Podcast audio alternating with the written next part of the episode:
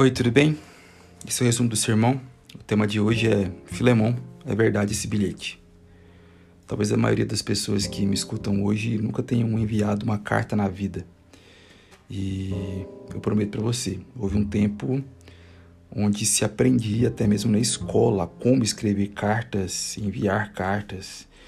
E nessas aulas também você podia aprender a mandar um outro tipo de mensagem escrita que era um telegrama. Você já mandou um telegrama? Já viu algum telegrama? Filemão é uma dessas cartas do apóstolo Paulo chamada Cartas da Prisão. Mas se você olhar bem para ela, ela tá mais para um telegrama, sabe? Um bilhete, uma espécie de bilhete. E eu digo para você, é verdade esse bilhete. Esse bilhete foi uma das coisas que Deus usou para mudar a história. E eu gostaria que Deus desse a graça para que a gente entendesse um pouco disso com a mensagem de hoje. É, eu gostaria que Deus nos desse a graça de entender esse presente que Deus deu, que transbordou o seu próprio contexto, inclusive, e que ainda pode falar aos nossos corações. Eu vou lendo e explicando. Filemon, como é um bilhete pequeno, tem 25 versículos. Eu vou ler da primeiro, primeira parte, do 1 até o 7. Paulo, prisioneiro de Cristo Jesus, e o irmão Timóteo, ao amado Filemão, nosso companheiro de trabalho. A nossa irmã Áfia e Arquipo, nosso companheiro de lutas, e a igreja que está em tua casa. Graça e paz a vós da parte de Deus, nosso Pai, e do Senhor Jesus Cristo.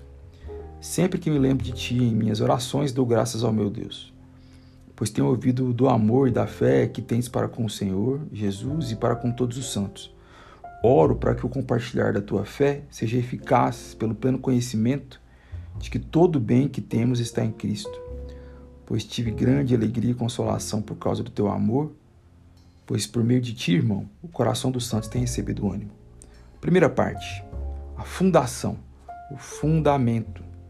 Ou, uma coisa que a gente pode aprender dessa primeira parte também, os mais santos não são totalmente santos. Nos versículos 1 e 2 a gente viu apresentados os personagens. Paulo na cadeia, com Timóteo, escrevendo cartas para as igrejas plantadas e de alguma forma supervisionadas por ele. E essa carta, telegrama, vai para um sujeito chamado Filemão, provavelmente marido da tal de Áfia, aqui do versículo 1, e ao mesmo tempo líder da igreja com esse tal de Arquipo também. A igreja é essa que se reunia na casa de Filemão. Esses versículos de 1 a 7 são muito importantes para o desenrolar da carta, porque hum, neles, aqui nesses versículos, nós percebemos uma fundação do edifício epistolar, digamos assim, que Paulo está construindo. Percebe comigo, nos versículos 4 a 7, o apóstolo Paulo tem a intenção de lembrar quem Filemão é. Isso é muito legal. Né? Existe uma anamnese pedagógica aqui do apóstolo Paulo. Olha aqui, Filemão. Deixa eu lembrar você quem que você é. E o apóstolo Paulo diz, né, que ele é, reconhece o amor e a fé que ele tem com Jesus e com a igreja. O apóstolo Paulo mesmo testemunha que obteve alegria e consolação por causa dele. O amor de Filemon é, e a igreja, tudo isso reverberava no coração do apóstolo Paulo e a gente percebe que isso aqui não é uma bajulação é um reconhecimento. O apóstolo Paulo está afim de fazer esse fundamento, essa fundação de reconhecimento sobre quem Filemão era. Passando a parte 1 para a parte 2, se na parte 1 a gente falou sobre a fundação, a parte 2 a gente fala sobre a intercessão. Versículos 8 a 16 diz o seguinte: Embora eu tenha plena liberdade em Cristo para te ordenar o que devo fazer, o que é um paradoxo, né, porque ele estava preso, prefiro pedir-te confiado no teu amor é, eu, Paulo, já velho e agora também prisioneiro de Cristo Jesus, venho interceder por meu filho Anésimo, que gerei na prisão. Anteriormente ele foi inútil, mas agora é muito útil para ti e para mim. Eu o envio de volta a ti como se estivesse enviando o meu próprio coração. Gostaria de mantê-lo comigo, para que, em teu lugar, me servisse na prisão por amor do Evangelho. Mas eu não quis fazer nada sem o teu consentimento, para que a tua bondade não fosse forçada, mas sim espontânea. Pode ser que ele tenha separado de ti por algum tempo, para que pudesse reavê-lo para sempre, não mais como escravo, aliás, melhor do que escravo, como irmão amado, particularmente por mim e ainda mais por ti, tanto humanamente, tanto na carne, como também no Senhor. Bom, intercessão. Depois que o apóstolo Paulo lembra quem Filemão é, ele podia pedir uma coisa muito importante. Ó Filemão, eu sei quem você é, você ama Jesus, ama a igreja. E porque você ama Jesus e ama a igreja e me reconhece como apóstolo, reconhece o apostolado, era como se o apóstolo Paulo dissesse isso. O apóstolo Paulo diz para ele, ordena a ele, ou sugere com autoridade para ele, perdoe, liberte o Onésimo. Ponha mais ainda em prática que você, quem você é, Filemão. Eu reconheci quem você é, ponha isso em prática com ênfase. Tem uma digressão que a gente precisa fazer aqui. Existe um elefante na sala, que a gente precisa falar sobre ele. E esse tema aqui é o tema da escravidão, nesse bilhete de Filemon, nessa carta, nesse telegrama do apóstolo Paulo Filemon. A gente precisa lembrar, e quem me ajudou muito nesse sentido foi o Craig Kinner, que é um, um teólogo muito importante e, e alguém muito erudita no, no contexto. Escravidão nesse contexto tem muitas diferenças da escravidão no nosso contexto histórico recente. A gente sabe que escravidão é, é uma chaga aberta na história do Brasil, ainda não cicatrizada. A gente sabe que é, a escravidão ela pode ser vista e é bem visível, e ela tem uma cor no Brasil, e ela é muito triste de se perceber. A gente sabe que o Brasil foi o último país do mundo a abolir a escravidão, o último país ocidental, pelo menos, a abolir a escravidão, e aboliu assim, bem entre aspas, porque é, não se deu garantia nenhuma, nenhuma recompensa, recompensa e isso, é, obviamente, tem desdobramentos históricos, sociais, até mesmo espirituais complexos para a nossa nação. Isso é uma chaga aberta, não cicatrizada e muito dolorida. Bom, isto posto, a gente tem que entender, a grosso modo, a escravidão no contexto do apóstolo Paulo era bem entre aspas, e bem entre aspas mesmo, mais humanizada, sabe? Um escravo, na época, é, nesse caso aqui de Filemon e Onésimo, é, a gente pode entender e ver que o escravo ele poderia ter um status é, um pouco mais digno do que um escravo no nosso histórico, no nosso contexto de Brasil. Por exemplo, existia a possibilidade, ainda que difícil de ver, mas ainda assim é, visível, do escravo comprar sua própria alforria, sua própria liberdade. Isso acontecia.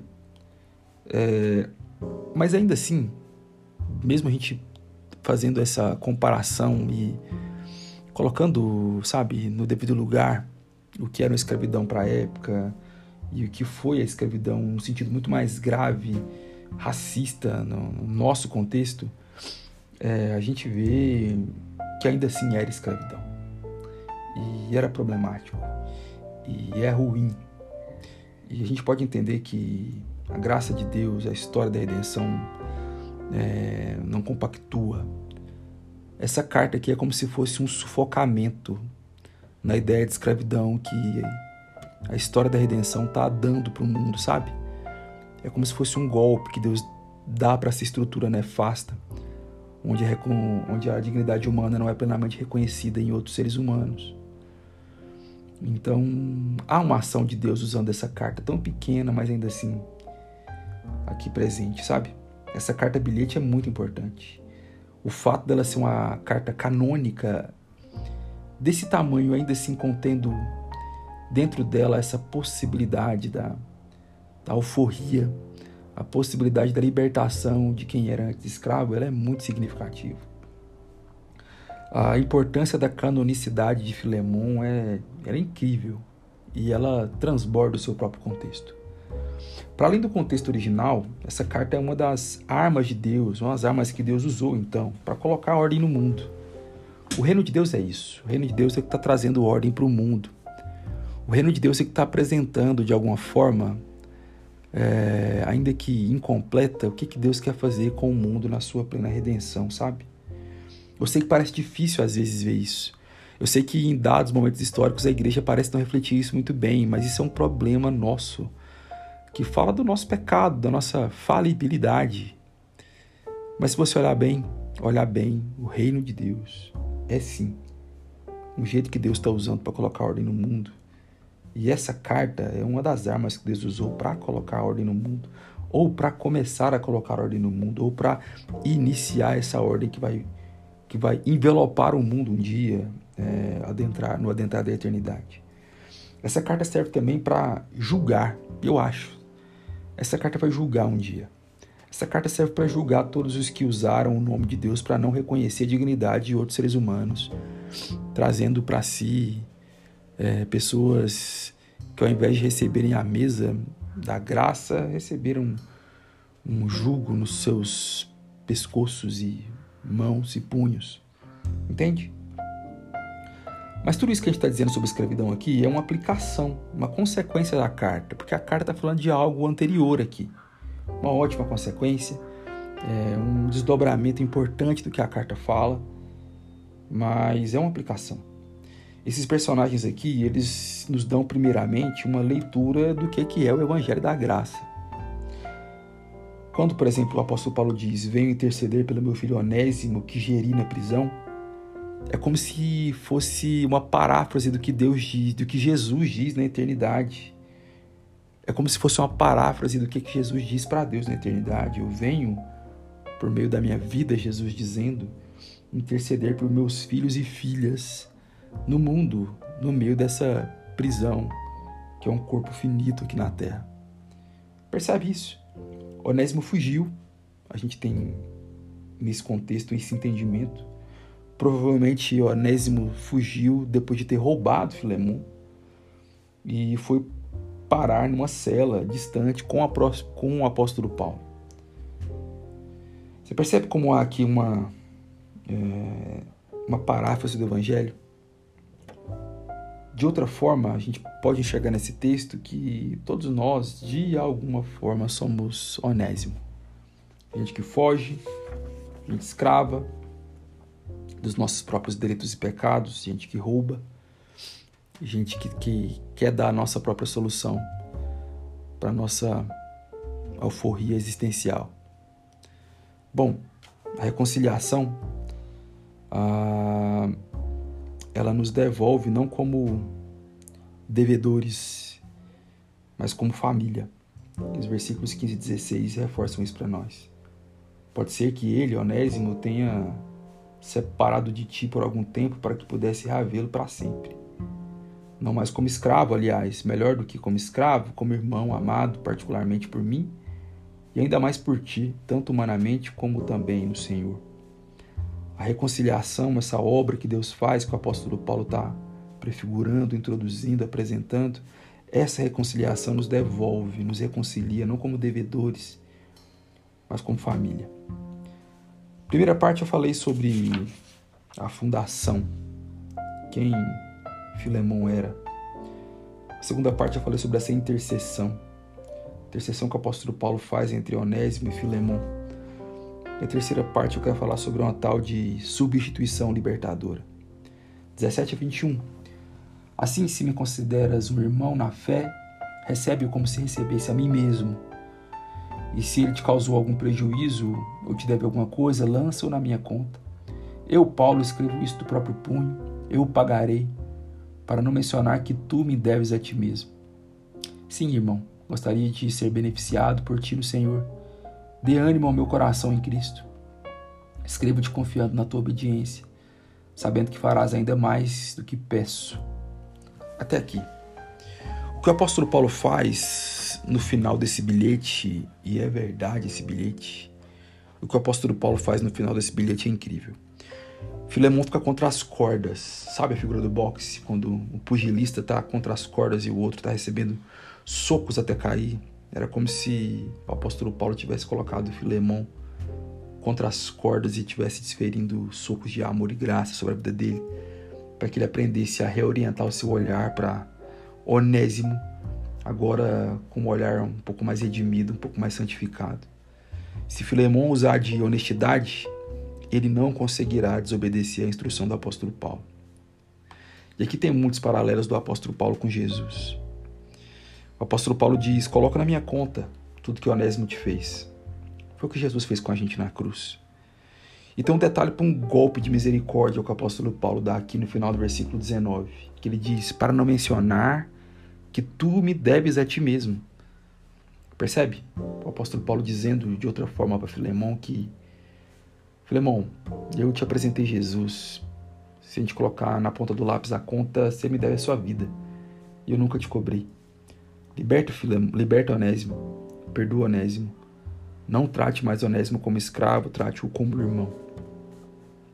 Quero concluir dizendo o seguinte: por mais santo e elogiável que você seja, assim como Filemão era, lembra da fundação que dá carta, nos primeiros sete versículos?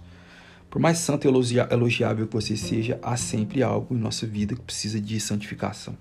Sempre. O Lutero falava um lema, simul justus et peccator, simultaneamente justo e pecador. Essa é a nossa vida, assim como de Filemon. A gente sempre precisa de graça. A gente sempre precisa ser santificado. Paulo, na sua intercessão por Onésimo, ele aponta que a intercessão para nossa culpa, nossa escravidão, nossa dívida, nossa tentativa de alforria na existência. Sabe? É, a intercessão verdadeira e só Jesus pode fazer isso por nós. Outra coisa, a reconciliação nos move da condição de devedores para a condição de família. Isso é que a reconciliação feita na cruz do Calvário faz com a gente.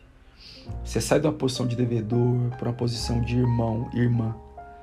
Você sai de uma posição de fugitivo da vida para uma posição que é o maior status que alguém pode ter na vida, que é de irmão ou irmã na família da fé.